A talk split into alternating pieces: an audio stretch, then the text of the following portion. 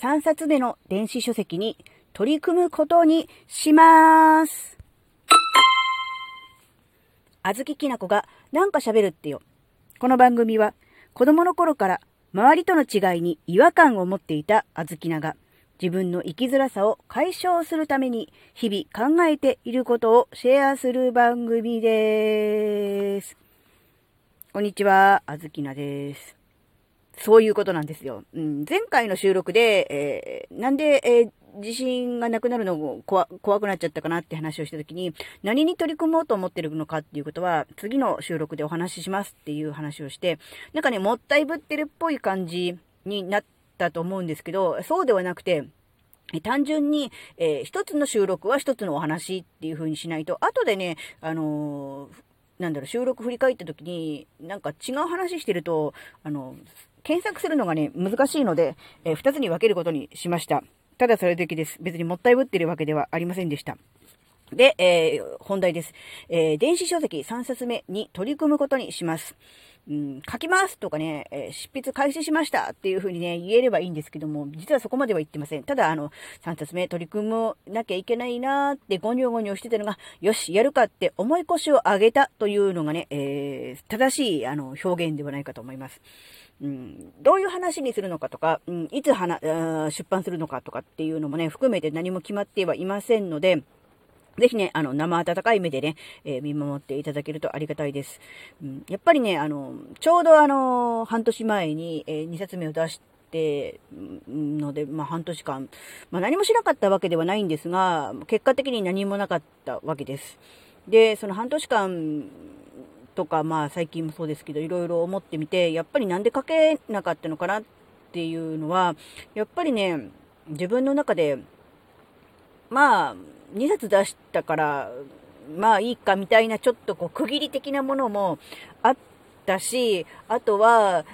うん、次は、まあ別にほら、締め切りとかも決まってないし、誰かからせっつかれることもないので、えー、書きたくなったら書こうみたいな、そういう、なんていうのだから、自分の中に自然と湧き上がってくる書きたい感情に任せようみたいなものも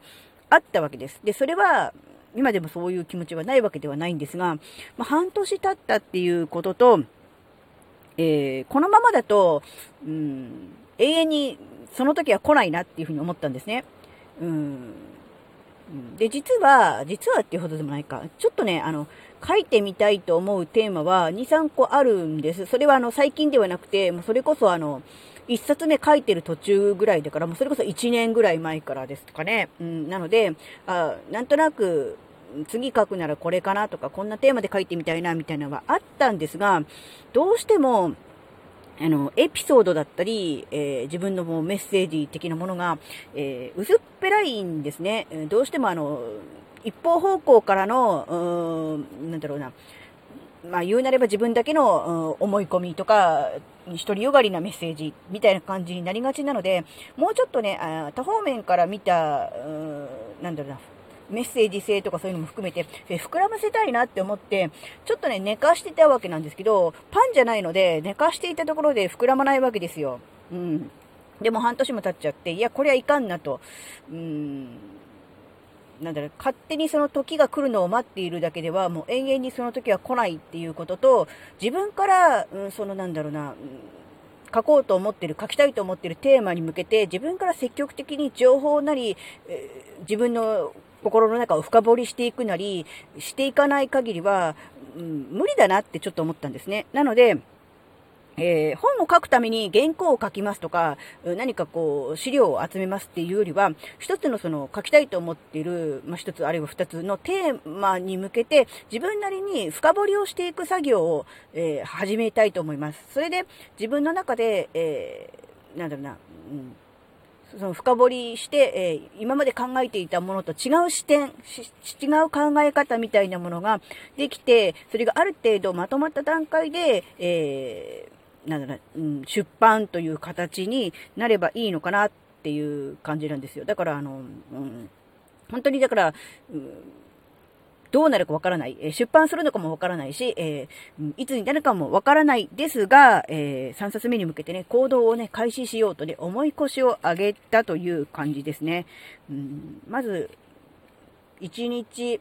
うん、30分でもいいので、とりあえずそのテーマに向けて自分なりに考えたり調べたりとかするっていう時間をね、持ちたいと思います。で、もしかすると、今、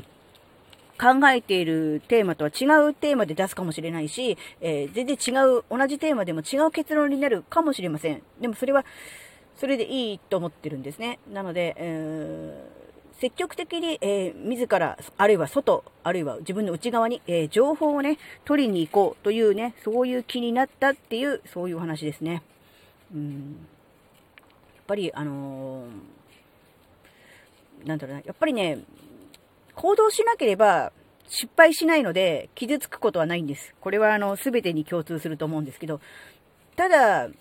やっぱ行動することでしか自信は得られないし、行動することでしか結果は得られないので、えー、そこをね、怖がってやらないでいるといつまでも同じところにいる。で、同じところにいるならいいんですが、残念ながら、あの